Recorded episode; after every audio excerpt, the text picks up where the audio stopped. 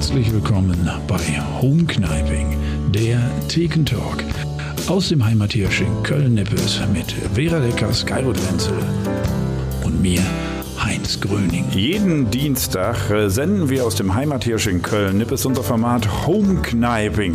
Das ist eine lustige Comedy-Show, gerne mal einschalten. Und danach gibt es immer noch ein Gespräch mit den Gästen. Heute dabei Markus Bah, wir klatschen für dich.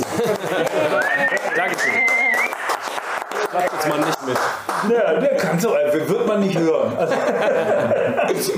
Leute, in lockerer Runde sitzen wir hier und wir sagen erstmal Prost. Ne? Weil, Ja, äh, also dein Ding war, endlich mal wieder Bier trinken heute. Ach, großartig. Ja, weil einfach auch mal wieder mit Grund. Weißt du? So irgendwie so Menschen um einen herum zu haben, Bier trinken und so das Gefühl zu haben, es ist wieder ein bisschen was halb normal gerade. Und, und du hast äh, No Alkohol gemacht. In, äh, Genau, ich habe den äh, Januar trockengelegt, mehr oder weniger, ja. Es war auch okay, muss ich echt sagen. Ich habe, äh, was ich sehr empfehlen kann, äh, über dringeblieben.de einen alkoholfreien ähm, äh, Cocktailkurs mitgemacht. Oh, das hat, Und das war total super von der Kölner Cocktailbar. Und die Rezepte habe ich mir gemerkt und habe seitdem jetzt dann echt fast jeden Abend so einen alkoholfreien Cocktail gemixt. Und das ist, das macht total Spaß. Also es ist wirklich Ja, richtig geil, gut. geil. Also ja, besser als alkoholfreien Wein, das kann ich nicht empfehlen. aber drei. Da sind sie noch nicht so weit. Ich gehe hier immer zum Kleefisch, um auch da mal so ein bisschen lokale Werbung zu machen. Sehr gute Weinhandlung in Nippes. Und dann habe ich eben auch mal gefragt, so, ob es eigentlich schon, weil ich, ich bin ja auch nicht nur äh, Wirkungstrinker, sondern ich trinke auch wirklich einfach Wein. Zum Beispiel, ich mag wirklich den Geschmack von Rotwein zum Beispiel sehr gerne und hätte gar nichts dagegen, wenn ich diesen Geschmack hätte, ohne dass es äh, das Alkohol Ja. drin ist. Und habe ich gefragt und sie gesagt, da sind sie noch nicht so weit. Sie sagen mir Bescheid. Im Moment gibt es, also es gibt schon alkoholfreien Sekt, der so ein bisschen in die gut. richtige Richtung geht. Ja, wirklich? Ja, wirklich. Also ich habe, ja? ähm, es gibt so alkoholfreie Sektsorten, wo dann so, so Tee mit drin ist, also so Darjeeling-Tee und so weiter. Und das ist richtig geil. Also es schmeckt Mhm. Ja, wirklich wirklich? richtig gut. Muss ich sagen, habe ich nicht vermisst. Ähm, aber Wein, ja, verdünnt dir einen, einen Traubensaft, Mhm. dann ist das, ja. Hey, da ist der Wissenschaftler. Sind da ganz weit hinten. Nee, das kannst du, also das kannst du vergessen. habe ich wirklich nichts Gutes gefunden. Aber alkoholfreien Sekt gibt es echt gutes Zeug. Und alkoholfreie so Bitterzeugs und so weiter. Alkoholfreien Gin übrigens, fantastisch. Gibt es ganz guten. Wirklich. Doch, finde ich richtig gut. Äh, alkoholfreien Gin, Tonic kann man sehr gut trinken. Wann ist das eigentlich mit diesem Gin-Trend? Also ich hatte immer das Gefühl, plötzlich sind alle auf Gin. Ja, der nächste Trend ist Wermut. Ich möchte hiermit Okay. wetten, der nächste Okay, Trend wird Wermut. Das kommt jetzt gerade wie bescheuert. nicht so cool an. Hört sich, Ne? hört, sich Ja, so, ne. hört sich so nach irgendwie, ja, so Hört sich nach Corona-Krise Jägermeister kommt an. Wermut. genau. Wir haben uns Das. Sketch überlegt, was der uncoolste Ganz ist. Wir, wir Der uncoolste war, äh, war wir, ne? ja, aber nee, Unterberg. Wie Jägermeister war ja sehr cool. Ach in so, der stimmt. Technik. Unterberg mal hip? Und ja. Unterberg war ihm gar nicht hip. Nee, das war nie. einen sehr unhippen äh, Kräuter. Da hatten wir extra überlegt. Das wäre eine gute Werbung. Ich weiß gar nicht, aber der war ja mal total in den äh, 80ern oder 70ern. Mein Vater hat den halt immer getrunken. Unterberg? Gerne beim Autofahren. Das, war immer, waren immer diese kleinen Fläschchen im Handschuhfach. Ah, gib mir jetzt mal einen Unterberg. Jetzt. Und das war ja mal diese tolle Werbung, wie die da auf diesem Berg da hochgegangen sind. Komm doch Komm. mit auf den Unterberg. Komm doch mit auf den Unterberg. Der schmeckt zwar ganz schön bitter, doch dafür hilft er dir schnell über den Berg. Schnell über den Berg. Schnell über den Schnell über den Berg, ja, war voll in, voll hip.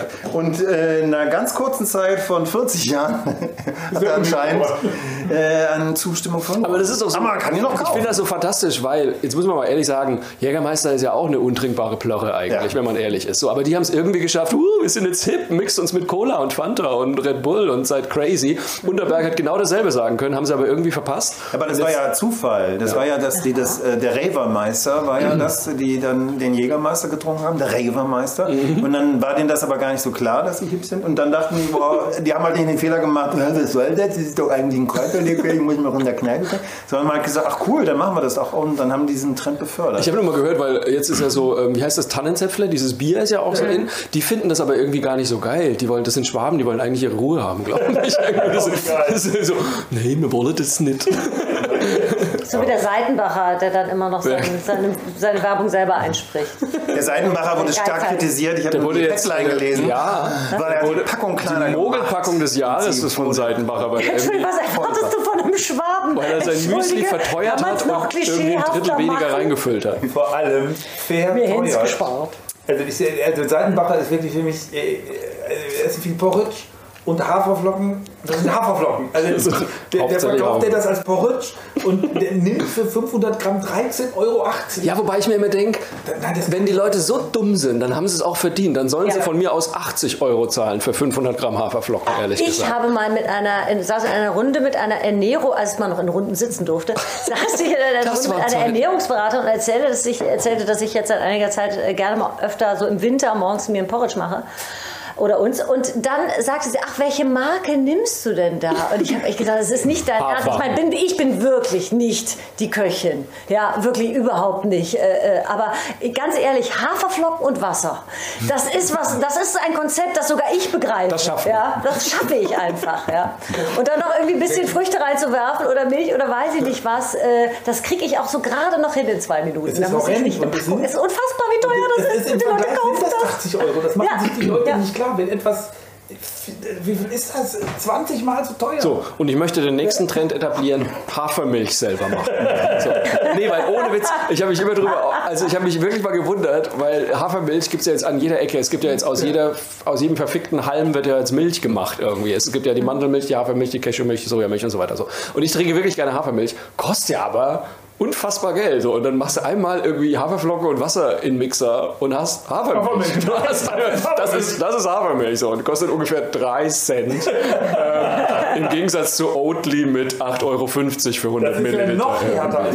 Ne? Ja, wirklich. härter Das ist total der- der- verrückt. In der Summe der Also das, also das war wirklich eine sehr geniale Geschäftsidee, muss man sagen. Vor sowas habe ich ja dann auch Respekt, aber ich möchte nicht mitmachen. Nicht mitmachen. Ne? Ne, aber der, der trockene Januar ist ja irgendwie so eine Bewegung. Also ich habe drei oder vier Kumpels, die den trockenen Januar essen. Es gab den Dry January und den Veganuary, also vegan. Äh, das habe ich nicht gemacht, äh, aber den trockenen Januar habe ich mitgemacht, habe es aber nicht ganz durchgehalten. Aber wo kommt das her? Ist das irgendwie eine Bewegung oder steckt da irgendeine eine, Keine Ahnung. Ich dachte mir halt nur so, also ich meine, es ist ja wirklich ein bisschen, wenn, wenn mal nicht trinken, dann ja wohl jetzt, weil es gibt ja überhaupt keinen Grund zu Hause. Moment, der, der Horst, So. äh, unser Wikipedia-Horst, wusste Bescheid. Wo kommt der Trend denn her, Horst? Ganz genau weiß ich nicht, aber ich weiß, dass es vor vier, fünf Jahren in den USA angefangen hat. Und Fake News. ich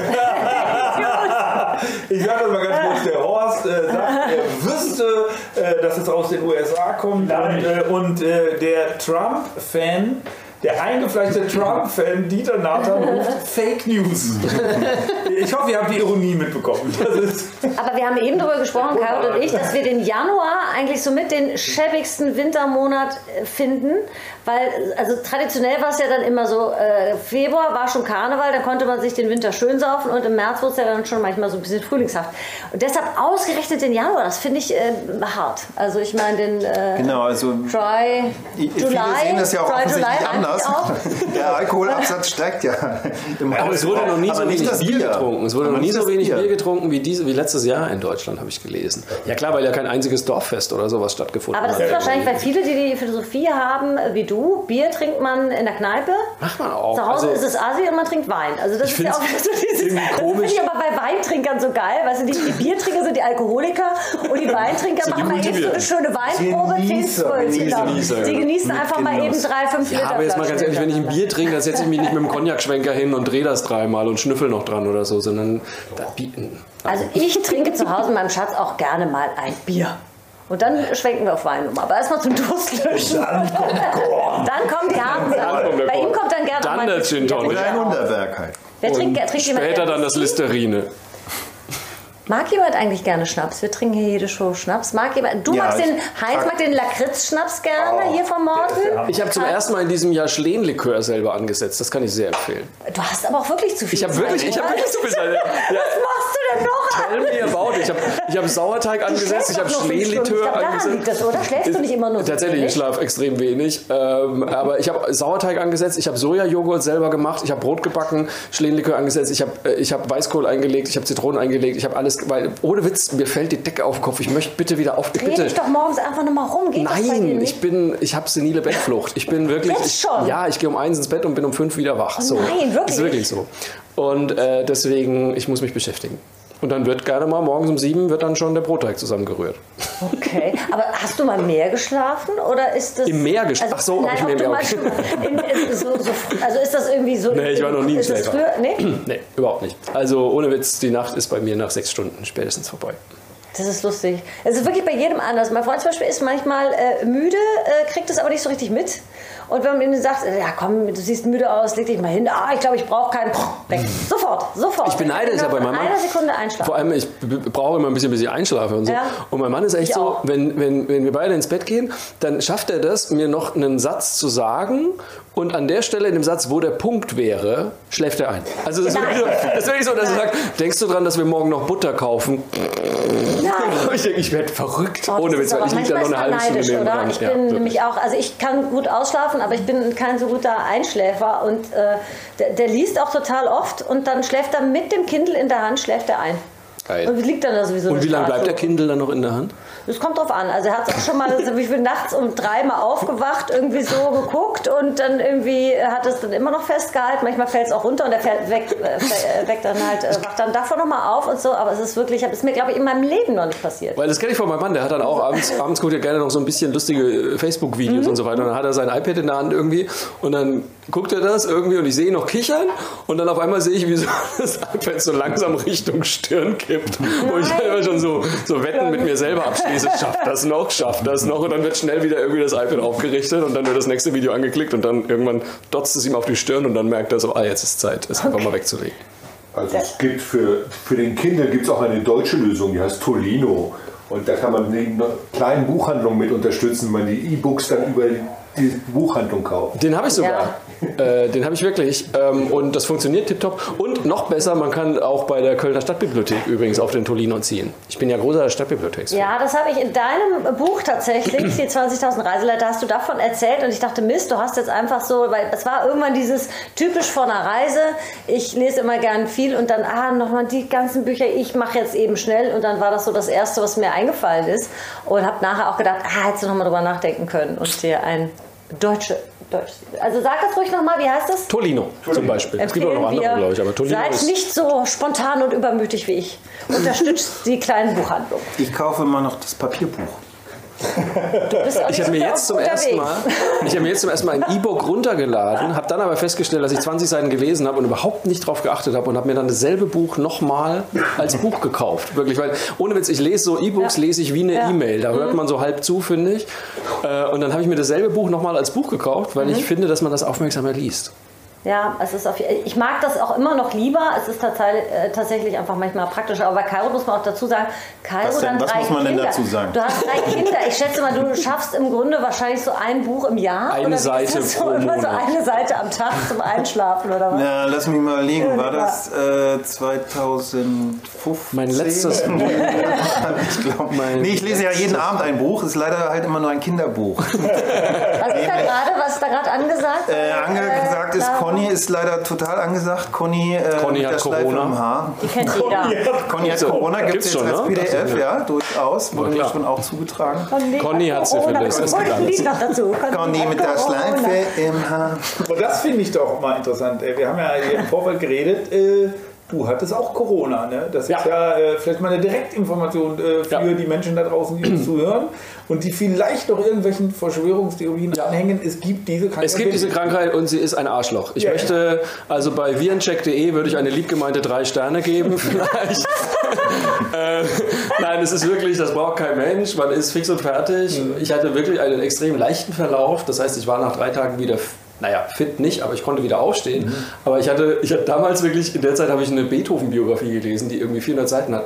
Und es war mir zu anstrengend, dieses Buch zu halten in der Zeit. Wirklich, ich, war, ich lag da auf der Couch und dachte mir so, äh, ich will gerne lesen, aber ich kann dieses Buch gerade nicht hochheben. Es war wirklich, man kommt sich richtig beschissen vor.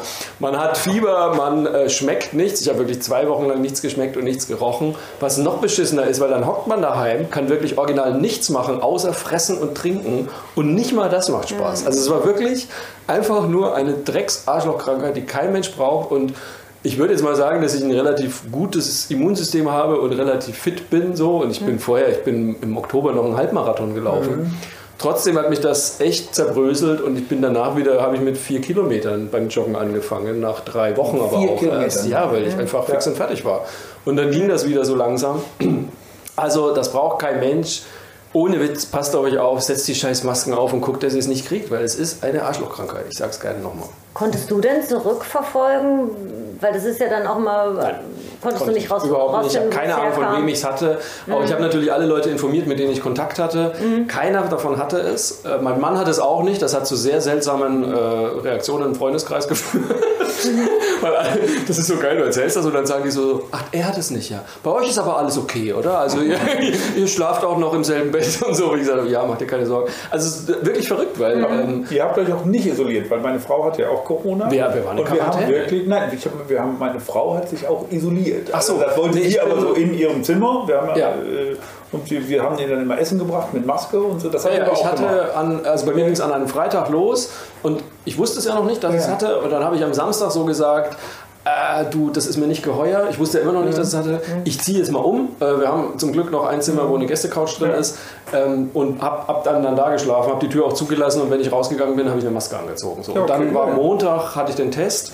Am Dienstag hatte ich dann das Ergebnis und ab dann haben wir halt noch mehr, also wirklich die ganze Zeit gelüftet und versucht, nicht im selben Raum zu sein. Ja. Und äh, das macht schon Sinn. So haben wir das auch gemacht, ja, ja, klar. Anders geht nicht. Und natürlich halt zwei Wochen Quarantäne. Ne? Ja, ja. Du wirst bekloppt. Also Habt wirklich. ihr denn auch schön äh, beim Mittagessen mal mit FaceTime? Ich habe mit meiner Frau die äh, Nee, so und nee. beim Mittagessen haben wir so FaceTime hingestellt und zusammen Mittag gegessen, damit die da nicht vereinsamt da oben. Und, äh, das ist totale Scheiße, weil du liegst da, du kannst nichts machen und du darfst du nicht mal irgendwie, weil ich wollte ihn halt nicht anstecken natürlich. ja, ja, klar. Ähm, und dann kannst du nicht mal irgendwie noch auf der Couch kuscheln oder sowas. Nix. Alles, alles scheiße. Wirklich. Aber da seid ihr wirklich ja sehr konsequent gewesen. Ich hätte wahrscheinlich, also so bei so einem normalen Virus, da denkst du auch so, auch wenn der andere jetzt, meistens ist man ja am, am, am meisten ansteckend, oder? Ich habe ja hier einen, Arzt, einen Biologen. Ich dachte mal, man ist am ansteckendsten, bevor, man, bevor es richtig ausbricht. Ich hätte jetzt Richtig. gedacht, wenn man zusammenlebt, so nach dem Motto, entweder man hat sie eh schon angesteckt oder Ja. Es ist halt, ich habe es ja vorhin in der Show auch erzählt, mein Mann hatte ja einen Schlaganfall vor sechs Jahren. So. Das heißt, der ist ja Risikogruppe einfach so. Und klar. ich wollte einfach, also der ist meiner Ansicht nach topfit so und der fühlt sich auch topfit. Aber man weiß es ja nicht. Und ich wollte natürlich alles tun, um zu vermeiden, dass der diesen scheiß Virus kriegt. So. Und deswegen hat man sich dann schon sehr zusammengerissen. Aber das ist nicht schön. Ja, glaube ich. Also haben wir dann auch mal ganz klar bei unserem Podcast Ja. hier äh, klargestellt, es ist äh, keine Erfindung, Nein. es existiert wirklich und Bill äh, Gates kam auch nicht persönlich vorbei und hat uns den Virus gebracht. Äh, den habe ich mir irgendwo Wie ist es denn mit dem Chip im Arm? Genau. meine Frau ist sogar schon geimpft jetzt auch noch als Krankenschwester, die hat jetzt einen Chip und äh, Bill Gates hat heute Mittag Seitdem hast du mitgehört. 5G zu Hause. Ja, ja. wahrscheinlich. Toll. 18, 18G habe ich. 18G. Es ist dramatisch. Die wurde noch ge geimpft, obwohl sie es. Äh, Ja, es ging, also es ging ihr da jetzt, sie ist ja sowieso Krankenschwester, die haben das angeboten. Die richtig wissenschaftlich weiß man nicht, wie lange der Im- Immunschutz ist, äh, wenn man halt äh, dann. äh, Und es geht ja auch um den Nachweis. Also letztendlich bei der Impfung geht es um den Nachweis, dass du sagst, hier, ich habe das. Die, die kann ja jeder sagen, ich habe es gehabt. Ich würde mich sofort impfen lassen. Ja, ja. Also ganz ehrlich, weil ich Jedenfalls. weiß ja immer noch nicht, wie lange diese Immunität ist, Genau. ob ich überhaupt immun bin oder nicht.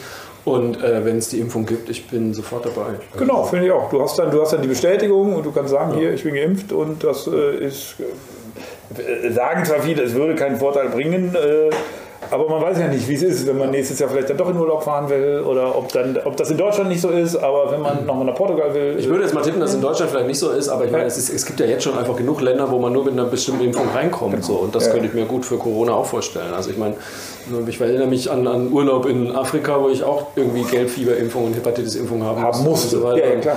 Hat auch kein Hahn danach gekräht. Also sowas könnte ich mir schon vorstellen, dass es für Corona auch geben wird. Denke ich mir auch.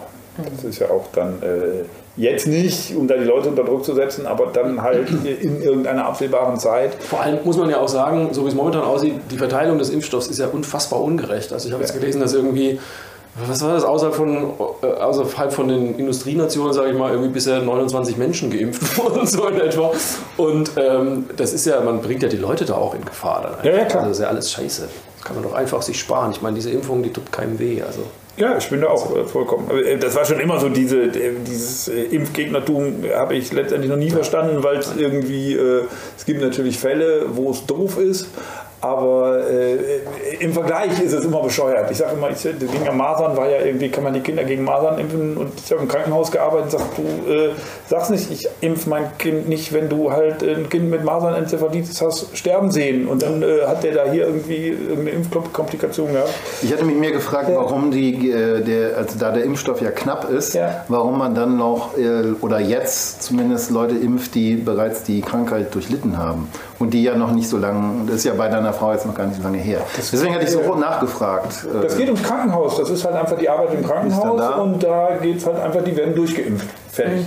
Also so, und, und, und die haben auch gesagt, wir wollen das lieber so haben, weil wir wollen jedes Risiko ausschließen, dass die wieder jemand ansteckt, wenn sie halt dann doch wieder äh, da sein kann und dass wir einfach sagen können, wir haben alle unsere Leute durchgeimpft und machen da keinen äh, Unterschied. Also so hab die, wurde das da kommuniziert im Krankenhaus. Es gab aber auch schon viele Fälle, wo Leute leichte Symptome hatten oder nicht ganz so schwer, die sich wieder angesteckt haben. Also mein Nachbar hat es schon zweimal. Der hatte es im August und im Oktober und beim zweiten Mal war es deutlich schlimmer, hat er gesagt. Insofern, ich vertraue da nicht auf Immunität oder sonst was. Ich hau mir bitte die Impfung rein, sobald werden. Aber ich finde, was man so äh, in, in dieser Krise merkt, ist, du gerade sagtest, außerhalb der Industrienationen äh, sind wenig Leute geimpft worden und so. Ich finde, man merkt gerade in der Zeit, wer so ein bisschen von sich zurücktreten kann. Also es ist zum Beispiel immer so, dass wenn ich mir mal irgendwie die Decke auf den Kopf fällt oder ich denke, oh Mensch, jetzt würde ich gerne mal wieder auf Tour gehen oder so, dass ich immer denke, mein Gott, ich habe eine schöne große Wohnung, ich kann hier sogar zu Hause Sport machen und dies und jenes. Und ich, ich habe manchmal, also mir werden halt immer Leute unsympathisch. Klar kann man immer jammern oder sagen, ey, ich wünsche mir das gerade anders. Aber du merkst halt, es gibt so Leute, die können gar keinen Abstand von sich nehmen und haben wirklich das Gefühl, es geht ihnen gerade am allerschlechtesten. Und äh, ich denke mal, wie kannst du dir eigentlich jeden Tag so Bilder angucken von irgendwelchen Flüchtlingslagern und überlegen, wie das ist, wenn da dann irgendwie so eine Krankheit noch ausbricht und gleichzeitig denken, dir geht es am schlechtesten. Also das ist so dieses einerseits zu sagen, es gibt es nicht oder anderen halt, äh, sind beides so Reaktionen, wo, wo du wirklich auch, also ich finde, da merkt man so im Alltag jetzt, bei den Freunden habe ich zum Glück keine schlimme Überraschung erlebt, aber so im Bekanntenkreis, da trennt sich schon auch ein bisschen die Spreu vom Weizen, oder? Habt ihr das auch so erlebt? Ich halte mich immer ein bisschen zurück. Ich versuche es zumindest mit so Be- Beurteilungen bei, bei anderen, weil ich, ne, mir geht es da ähnlich wie dir. Wir haben eine schöne Wohnung, haben einen Hund, ich komme dreimal am Tag raus. Ähm, es ist auch nicht so, dass wir im Hungertuch nagen würden, so deswegen, ne, wir kommen damit klar irgendwie so. Und ich, ich, ich sehe aber schon andere Leute, gerade so, ich habe einen riesen Respekt vor Menschen mit Kindern, die jetzt gerade Homeschooling, Home, Kita und sonst was machen müssen. Ich glaube, ich würde verrückt werden, ganz ehrlich. So. Und deswegen, wenn solche Leute dann sagen, äh, ich halte es nicht mehr aus und so, dann halte ich mich einfach zurück, weil ich mir Ja, das meine ich, ich nicht dachte, nee, das meine ich nicht. Ich meine, glaube ich, so Leute, die dann so allgemeine Floskeln, es gab immer mal so dieses, die Kinder hat es am schwersten getroffen. Und ich dachte, es ist schwer für die Kinder, würde ich überhaupt niemals leugnen, ja. Aber das war zu einer Zeit, wo wirklich äh, reihenweise alte Menschen alleine im Pflegeheim sterben mussten, ja. Und wo ich echt gedacht habe, das ist wirklich, weil die Kinder haben ihr Leben ja noch vor sich.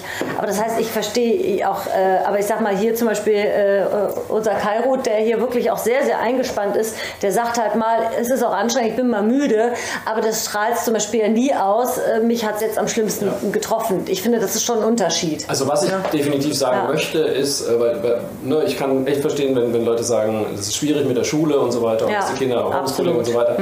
Wo ich die Leute gerne beruhigen würde, ist, wenn sie sagen, es ist so schlimm, weil unsere Kinder gerade so viel Lernstoff verpassen so, oder mit, den- mit, den, mit den Prüfungen in NRW irgendwie. Ich meine, ich habe jetzt kürzlich mal darüber nachgedacht ich dachte mir echt, ey, ich war 13 Jahre lang in der Schule. So. Ich, auch mal, ich würde jetzt mal behaupten, die letzten zwei Jahre meiner Schulzeit hätte man komplett streichen können und wäre heute exakt Nur die genauso zwei? wie vorher. Mindestens. Also wirklich, ich glaube, alles. Ja. Ey, ich hatte Mathematik-Leistungskurs. Fragt mich mal, wie oft ich das noch gebraucht habe. So. Also da kann man, glaube ich, ein Mhm. paar Abstriche machen. Ich glaube, Kinder holen das wieder auf. Ich glaube, es ist mehr so dieses Ge- Gemeinschaftserlebnis, was denen fehlt und auch so dieses nur zu Hause hocken. Und viele haben ja auch einfach nicht so ein geiles äh, Familienleben irgendwie. Für, das ist für die schrecklich. Aber dass man jetzt den Lernstoff irgendwie nicht mehr kriegt, ich glaube, das ist echt die kleinste. Sache. Ja, ich weiß nicht, das sehe ich schon ein bisschen anders. Du musst das sagen. Ich muss das sagen. Der Mann mit den Augenringen kommt halt es werden einfach die Grundlagen geklärt, äh, es werden halt die Grundlagen gelegt und es hängt einfach davon ab aktuell, ob du äh, die Power hast, äh, den Kindern selber beizubringen. Und Aber bei uns ist es jetzt so, Dein äh, ich Ältester bin ist zu elf, hast du Hause. gesagt, ne? Bitte? Dein Ältester ist elf. Ich rede Ja, wirklich über Abschlussklassen oder sowas irgendwie. Also da würde ich Ja, äh, da, dazu kann ich jetzt aus äh, persönlicher Sicht nichts sagen.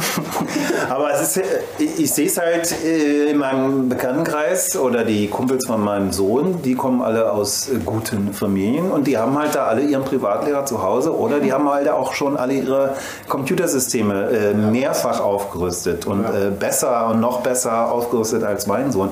Und ich glaube, da ist nicht das Problem. Aber da, wo, wo halt das eben nicht da ist, wo halt äh, nicht das Geld da ist für irgendwelche Endgeräte und auch nicht äh, die Erziehungsberechtigte anwesend ist, weil er einfach arbeiten muss und die hängen dann alleine zu Hause und äh, meine Frau ist ja keine Ärztin, die sieht dann diese Kinder in der Praxis. Dann kommt dann halt so ein Kind und sagt, ja, ich habe halt jetzt sechs Stunden gezockt, aber ich kann ganz gut aufhören. Ja, wie mach, hörst du denn auf? Ja, ich mache dann eine halbe Stunde Pause und dann mache ich weiter. Und äh, ah, sechs Stunden ist aber die Homeschooling-Zeit. Nee, nee, das ist erst Homeschooling und dann spiele ich noch sechs Stunden Computer. Und dann kannst du ja zusammenrechnen, äh, was er sonst macht, ist eben nichts mehr. Und ich denke mal, dass diese Homeschooling-Zeit jetzt auch nicht so betreut ist. Und äh, da ist halt schon ein Mangel, je nachdem, welche Jahrgangsstufe es ist. Und äh, Ja, da gebe ich doch wenn dann halt auch der Unterricht so weitergeht. Ich bin ja, glaube ich, der Meinung, man sollte einfach das Jahr für alle wiederholen. Das, Also, das ich genau. dann ist nämlich für alle gerecht. Also wie gesagt, ich bin da echt Außenstehender, aber ich würde auch sagen, ey, wiederholt dieses Jahr einfach, weil es ist einfach für alle diese ganzen, gewesen. ganzen Schnieken, Ja, es kann ja eben nicht äh, sein, die, alle, die, die sich da irgendwie ihre Mary Poppins geholt haben und Ja. Ja, oder die können dann freiwillig das Jahr überspringen. Man hat ja früher auch einfach eine Klasse übersprungen. Aber man sagt einfach, das Jahr ist jetzt hier, wird für alle wiederholt. Und wer aber äh, super ist, macht einen Eignungstest oder whatever und kann sagen, okay, ich gehe aber weiter. Aber Aber, müsste dieses krampfhafte, wir müssen es jetzt irgendwie noch Dazu müsste man nachholen. dann halt einfach mal sagen und auch offen zugeben, okay, dieses Jahr war für den Arsch. So, es war einfach Ja. für den Arsch. Und es war für uns alle für den Arsch und es war für Schüler für Arsch und, und, und für Kindergartenkinder sowieso. Ähm, und dann wir halt wieder von vorne an. Ich glaube, das würden die hinkriegen. Aber was natürlich nicht passieren darf, da gebe ich dir vollkommen recht, ist, dass die einen dann halt einfach einen extremen Vorteil haben gegenüber den anderen, weil sie halt feinstens unterrichtet wurden.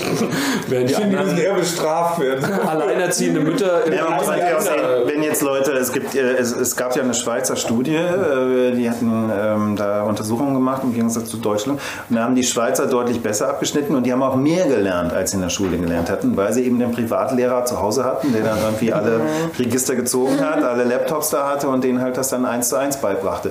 Man muss natürlich auch sagen, wenn jetzt alle das Jahr wiederholen, dann sind die natürlich echt gelangweilt ein Jahr. Das die hätte dann- ich gerecht, das hätte ich gerecht. Und die müssten in der Schule bleiben, die dürfen nicht zum Privatlehrer müssen gehen. einfach das nochmal lernen. Nochmal Langweilt euch zu Tode. Rauf und Vertiefen. runter. Wahrscheinlich werden die dann total schlecht, weil sie so gelangweilt sind und nicht Ja, mitmachen. also das ist durchaus ein möglich, wirklich. lustig eigentlich. In der Tat. Ähm, mein hochbegabter Sohn fühlt sich ja auch schon. Ja, ich Nein, es ist ja, weil die, auch am Anfang des Homeschooling war ja auch, äh, wir schicken per E-Mail ein paar Arbeitsblätter und die äh, Eltern dürfen sich das ausdrucken. und dann können wir das sortieren und dann können wir das bearbeiten. Immerhin schon per E-Mail im verschickt. Immerhin schon per E-Mail und ich habe auch gerade wieder die, äh, noch eine SMS bekommen, dass jetzt auch äh, sich wieder andere Leute in den digitalen Unterricht eingehackt haben. Oh. Ja, also äh, das ist, wird jetzt auch immer mehr zum Problem, weil es kommt jetzt echt öfters vor, dass halt irgendwelche fremden Menschen sich da in diesen Unterricht einhacken und die Sicherheitssysteme einfach so schlecht sind, dass sie es halt können. Und das ist halt äh, äh, harmlos mit irgendwelchen anderen Schülern, die da irgendwie ein paar Fiki-Witze erzählen. Aber es ist halt auch irgendwie der nackte Typ, der sich in der fünften Klasse mal schön äh, auszieht. Und äh, da sieht man halt, da wo es dann geht mit dem digitalen Unterricht, so halbwegs, ist es noch nicht mal sicher, weil dann die Computersysteme halt irgendwie, weiß ich, wer die abgesichert hat. Es war nicht die IT-Abteilung von weiß ich wem. Naja, ich kenn das- ich kenn das ja auch. Leider ist es hängt ja auch echt ab von dem Engagement des Lehrers. Ich rede gerade sehr viel. es man merkt, dass das Thema ist dich so was- wirklich berührt. wirklich, Ja, es hängt ja auch einfach ab von der, wie viel die Lehrer Ehrgeiz entwickeln, da was zu machen. Weil die, die Schulen werden auch ein bisschen alleine gelassen. Die sagen, ja, äh, Präsenzunterricht, hurra, ach nee, doch nicht, klappt ja nicht. Und dann kommt es halt darauf an, ob da ein Informatikerlehrer da sitzt, der dann sich Privatzeit da noch rausschaufelt und irgendwelche Systeme Wenn es installiert. der Informatiklehrer ist, also ich habe es auch mitgekriegt, teilweise an vielen Schulen ist es einfach der Hausmeister, der dann jetzt schnell noch irgendwie das WLAN aufmöbeln muss und irgendwie da die Netzwerke aufbauen muss und dafür ist der einfach nicht weder bezahlt noch ausgebildet irgendwie so. Deswegen, ja, kein Wunder, dass es Probleme gibt. Das Problem ist ja, ich letztes noch, die Grundschulen haben ja auch viel dafür getan, dass die Kinder eben nicht so viel digital machen, sondern auch die Grundlagen ges- erlebt bekommen, äh, rausgehen, Naturerlebnis und so weiter. Und dann schwupps, ah, jetzt muss alles digital sein. Und dementsprechend haben die in den Grundschulen auch äh, Kräfte, die hervorragend unterrichten können, nicht digital, aber plötzlich äh, sehr herausgefordert werden, wenn sie mal eine E-Mail schreiben müssen oder ein bisschen mehr machen. Und ja, Vielleicht sind die ja deshalb gerade Grundschullehrer geworden, weil Ja. sie gesagt haben, das finde ich auch vollkommen Ja, weil sie auch die. Kompetenz haben und Ja, weil ja. es ja auch nicht nötig Ja, haben. klar. Das war halt keine Anforderung. Aber dann sollte es zack halt da sein. Ist natürlich auch schwierig für die. So, ich bin fertig, Vera. Du, man kann es Also ich- ansetzen. Ja, vielen Dank. Aber was ich noch sagen wollte, Jetzt ist eine halbe Stunde um. Nein, was, wo ich dann so mitleide tatsächlich ist, wenn ich so mitkriege, dass ja tatsächlich ist so äh, dieses, du musst dir eine Freundin aussuchen, mit der du dich noch treffen kannst. Und dann habe ich eine äh, Bekannte, die alleinerziehend ist und äh, die Tochter sitzt jetzt alleine zu Hause, weil ihre ihre Freundinnen sich alle für eine beste Freundin schon entschieden haben und äh, sie muss den ganzen Tag arbeiten und die sitzt halt nur noch zu Hause und nur, liegt nur noch auf dem Bett rum und ist völlig apathisch. Natürlich jetzt auch so Beginn der Pubertät, wo das dann eh äh, so ist oft. Und ähm, da denke ich mir dann auch, klar, bei aller Vorsicht, aber dass man zum Beispiel nicht irgendwie auch draußen was machen kann mit den Kindern auf dem Sportplatz oder so, also dass man, dass man die so zwingt, sich zu entscheiden und das ist ja so ein bisschen wie wenn du dann irgendwie in der, in der Klasse so als letzter in die Volleyballmannschaft gewählt wurdest und sitzt dann da und hast keine Freunde. Da stelle ich mir auch hart vor. Und da sind ja auch teilweise Eltern dann auch ganz unglücklich, weil sie nicht wissen, wie sie das, weil du kannst ja auch als Eltern, bist du halt Eltern, ja, aber du kannst ja nicht gleichaltrige Freunde ersetzen. Das ist ja nun mal auch eine ganz andere Geschichte. Ne? Ja, absolut nicht. Also, ähm, ja, das Ganze hat viele Aspekte, aber ich gl- glaube, wir leiten noch mal einmal vielleicht. Zu einem anderen, Ja. leichteren, lockeren Thema. Ich Nein. finde, ich finde, was denn? Ich habe tatsächlich was, ja. Weil was ich, was ich aber ganz spannend finde, ähm, wir haben ja alle so unseren äh, Hintergrund Psychologie, Biologie, Medizin. Bei dir weiß ich nur, dass du eben als Autor angefangen hast. Ich weiß gar nicht, äh, was du quasi, wie du überhaupt in die ganze äh, Branche reingekommen bist oder was du früher gemacht hast. Ich habe ja, also eigentlich habe ich studiert in München. Äh, erst Lehramt Englisch und Französisch. Oh, wieder ein Lehrer. Mein Ein Sohn, Semester, mein, ein Semester. Mein, mein, also mein, Sohn- mein, mein Sohn äh, hört auch immer den, den Podcast und der wird jetzt auch Lehrer und er sagt, nur Lehrer bei euch. Alle waren früher Lehrer. Wieder so ein Lehrer. Nee, aber also bei mir war es wirklich so, ich wusste dann überhaupt nicht, was ich machen soll. Und dann dachte ich mir, naja, lernen, studieren kann man ja mal machen. So, und Englisch und Französisch mochte ich gerne, habe ich mir gedacht, mache ich das mal. Dann habe ich da angefangen zu studieren und habe gemerkt, oh, wenn ich das weiter studiere, dann mag ich weder Englisch noch Französisch mehr, glaube ich. dann habe ich da wieder aufgehört. Dann habe ich Dramaturgie studiert an, in München an der äh, Theaterakademie im Prinzregententheater. Kann ich dir aber heute noch immer nicht so ganz genau erklären, was das eigentlich war. Ähm, man, man brauchte einen relativ guten äh, Numerus Clausus dafür und äh, ich, es hatte irgendwas mit Theater zu tun und so, aber so richtig habe ich es noch nicht verstanden, was das eigentlich war. Ich habe dann nur auch da schnell gemerkt, das ist es nicht. Und dann habe ich umgeschwenkt, also es war dann halt so Prinzip Theaterwissenschaft und dann habe ich umgeschwenkt auf Theaterpädagogik. Dazu gab es nämlich einen Studiengang und das fand ich wirklich ganz toll. Es hat wirklich Spaß gemacht. Ich habe dann auch eine, eine Kindertheatergruppe gegründet in München und so. Das war wirklich super an der Schule. Dann habe ich aber eben, weil ich Fan der Wochenshow war, auf deren Homepage gesehen, die suchen Autoren, habe mich da beworben und dann bin ich nach Köln.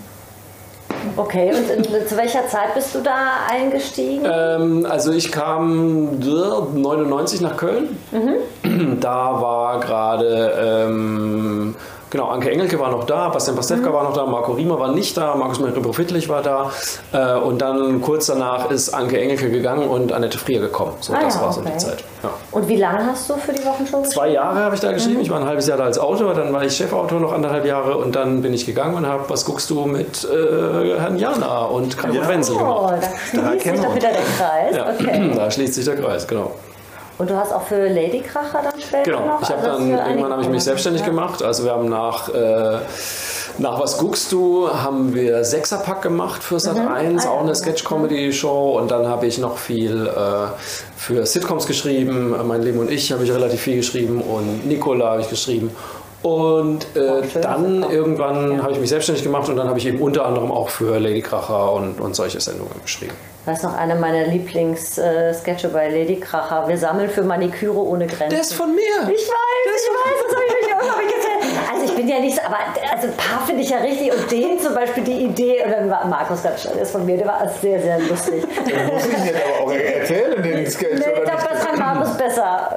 Ja, das ist eigentlich äh, schnell erklärt. Das ist halt natürlich einfach angelehnt an Ärzte ohne Grenzen. Und das sind halt zwei, zwei Kosmetikerinnen, die von Tür zu Tür gehen und sagen, wir sammeln für Maniküre über Grenzen. Wir werfen über den Krisenregionen überall auf der Welt kleine Maniküre-Sets ab und schon für 10 Euro können sie äh, hier äh, in dem und dem Krisengebiet ein, ein, eine Dauerwelle spendieren. Also, solche Sachen. Das hat natürlich dann auch Anke Engelke, muss man sagen, sowas hat sie auch immer äh, grandios gespielt in dieses völlig Betroffene. Es gibt ja wirklich Frauen, die haben ja nicht mal eine Nagelfeile, weißt du, und den Tränen nah und so. Also das war, war, war auch sehr schön. Und wann war dann bei dir der Punkt, äh, wo du gesagt hast, äh, ich will nicht immer nur für die anderen, ich will auch für mich schreiben und Ja, den selber auf Punkt die Bühne? hatte ich schon relativ lange eigentlich, aber ich hatte einfach keine Zeit dafür. So, und Mhm. dann habe ich ja für Mea Bös noch äh, die ersten beiden Bühnenprogramme auch geschrieben. Mhm. Okay. Und da bin ich dann teilweise auch mitgefahren und da hat es mich dann so richtig gekickt, muss ich sagen. Und Mhm. Dann war ich irgendwie, eigentlich habe ich noch fürs Fernsehen sehr viel geschrieben. Ich glaube, es war sogar noch die Was guckst du Zeit und so. Und dann war ich aber mal in Berlin beruflich. Und äh, dann gibt es ja die Scheinbar in Berlin, wo man ja fast jeden Abend auftreten kann. Und ich hatte irgendwann mal ein Stand-up für mich geschrieben. Und dann dachte ich mir, komm, ich habe heute Abend frei, ich gehe jetzt dahin. Auch dein erster Auftritt Wirklich, in der ja, Scheinbar, in der Scheinbar. auch. Ja, wirklich. Ja, ja. Und dann bin ich da hingefahren und habe irgendwie meine sieben Minuten gemacht, die man Mhm. da so macht. Und fand es natürlich total großartig. Bin dann aber auch wieder nach Hause und habe es nicht mehr weitergemacht, weil ich einfach Echt? wirklich keine Zeit dafür hatte. Und dann kam irgendwann der erste Auftritt bei Nightwash, so wirklich Mhm. noch im alten Waschsalon in der Brüsseler Straße. Und da habe ich dann gemerkt, okay, ich möchte das auf jeden Fall öfter machen. Aber auch da war es dann so, dann habe ich echt vielleicht ein bis zwei Auftritte im Monat gemacht. Einfach weil ich, da war ich glaube ich sogar noch fest angestellt bei der Sony damals. Ich hatte überhaupt keine Zeit dafür. Und, ähm, und dann wurde es so allmählich ein bisschen mehr. Als ich dann selbstständig war, habe ich ein bisschen mehr für mich geschrieben und dann auch öfter aufgetreten und dann ging es weiter. Ja. Und jetzt schreibst du quasi nur noch für dich deine Bücher, deine. Genau, ich schreibe Mhm. fast nur noch für mich. Es gibt eine Sitcom, die ich entwickelt habe für ZDF Neo, äh, Nix Festes. Da gab es vier Folgen im Jahr 2018 und jetzt wurde gerade die zweite Staffel fertig gedreht mit acht Folgen. Ähm, das heißt, die wird dann irgendwann im, ich glaube, Herbst diesen Jahres bei ZDF Neo zu, sein, zu sehen sein. Da habe ich jetzt also wieder drei Bücher geschrieben und den Rest Headwriting gemacht und hoffe sehr, dass es eine dritte Staffel geben würde. Das wäre natürlich toll. Und du hast ein Programm zusammen gemacht mit Moritz Netenjakob, der ja auch ein Richtig. äh, sehr erfolgreicher Autor sogar ist. zwei Programme mit Moritz Nedenjakob zusammen gemacht. Das eine ist äh, Zuckerfest für Diabetiker. Da ist auch noch sein Schwager, der Das Serhat Doan mit dabei genau, und äh, seine Frau Hülya Doan Nedenjakob. Und dann habe ich mit Moritz auch noch aus einer Laune heraus, weil irgendwann konnte Serhat mal nicht auftreten und haben wir gesagt, wir müssen jetzt irgendwas anderes machen. Und haben Moritz und ich ein Zweierprogramm aus dem Boden gestampft, das heißt Türken, Tucken, Temperamente. das spielen wir jetzt zweimal im Jahr im Bürgerhaus Stolberg hier in Köln. Und da lesen wir im Endeffekt einfach unsere Lieblingstexte, die wir selber geschrieben haben, vor und spielen teilweise Sketche am Tisch, sage ich jetzt mal. Und äh, ja, das ist so kleine Herzensprojekt. Sehr schön. Also Leute, wenn die Mhm. Theater wieder aufhaben, Wenn die Theater aufhaben. äh, geht ins Stollwerk hier, geht in alle Theater auf der Welt wieder hin, äh, wo solche Herzensprojekte stattfinden. Das sind Dinge, die kann man für Geld nicht bezahlen oder wirklich auch so, äh, wie der Markus das gerade gesagt hat, das ist ein Herzensprojekt. Das sind wirklich, glaube ich, auch als äh, Zuschauer Erlebnisse, die man sich gar nicht vorstellen kann. Wenn man nur, äh, äh, sagen wir, Stadion-Comedy vor tausend Leuten guckt, das hat da nichts mit zu tun. Ich glaube aber, es wird wieder passieren. Ohne Witz. Ich bin momentan, ich sehe, wie sehr die Leute danach lechzen, wieder mal unterhalten zu werden und mal wieder Live-Unterhaltung zu haben. Ich bin Und total gespannt. ich glaube, hatte, also man hat ja so ein bisschen Depri-Gefühle in Ja. so einer Zeit her irgendwie. Auch Ich verständlich. irgendwo dann mit Thorsten Schlosser geredet, die ja auch das Ateliertheater übernommen haben, mit einer Gruppe von Kollegen, wo auch jeder Leute geht dahin. Das, ist, das wird so geil, glaube ich, wo man auch das Gefühl hat, das wird die die Location in Köln, wo die Künstler ihr Ding selber machen und wo, was ja so ein bisschen gefehlt hat in Köln, wo trifft man sich, wo ist der Ort, wo wir das selber machen oder wo eine Gruppe von Leuten äh, da irgendwie zusammenkommen. Und der ist so vollkommen voller Zuversicht und sagt, äh, die Leute haben da so Bock drauf, das wird total geil, wenn es wieder losgeht. Wenn es wieder losgeht. Die rennen uns die Bude ein. Ich das hört sich, glaube ich, ein bisschen nach dem Schlusswort an. Wahrscheinlich besser wird es nicht mehr. Das hört sich, glaube ich, nach dem Schlusswort an. Dann machen wir einfach nochmal. Äh ja, schön, dass ihr uns äh, zugehört habt. Äh, wir haben einen Haufen Spaß gehabt. Ich hoffe, ihr da draußen auch in der weiten Welt. Bleibt uns gewogen. Wir haben es letzte Mal schon gesagt, äh, jede Woche gibt es eine neue Folge. Wir laden die irgendwann hoch. Also, wir wissen aber nicht so genau, wie es gerade hinkommt. Wir geben uns allergrößte Mühe für euch. Ähm, hört einfach mal immer wieder an. Hört auch noch mal ein paar von den alten Podcast-Folgen an. Da waren auch ganz, ganz viel Schöne dabei. Und ähm, nächste Woche wieder hier 9 nach 9 am Dienstag gibt es Homekniping. Diesmal mit Fatih Cevicolo. Und während die Musik langsam verklingt, sage ich Tschüss. Schön, dass ihr uns zugehört habt.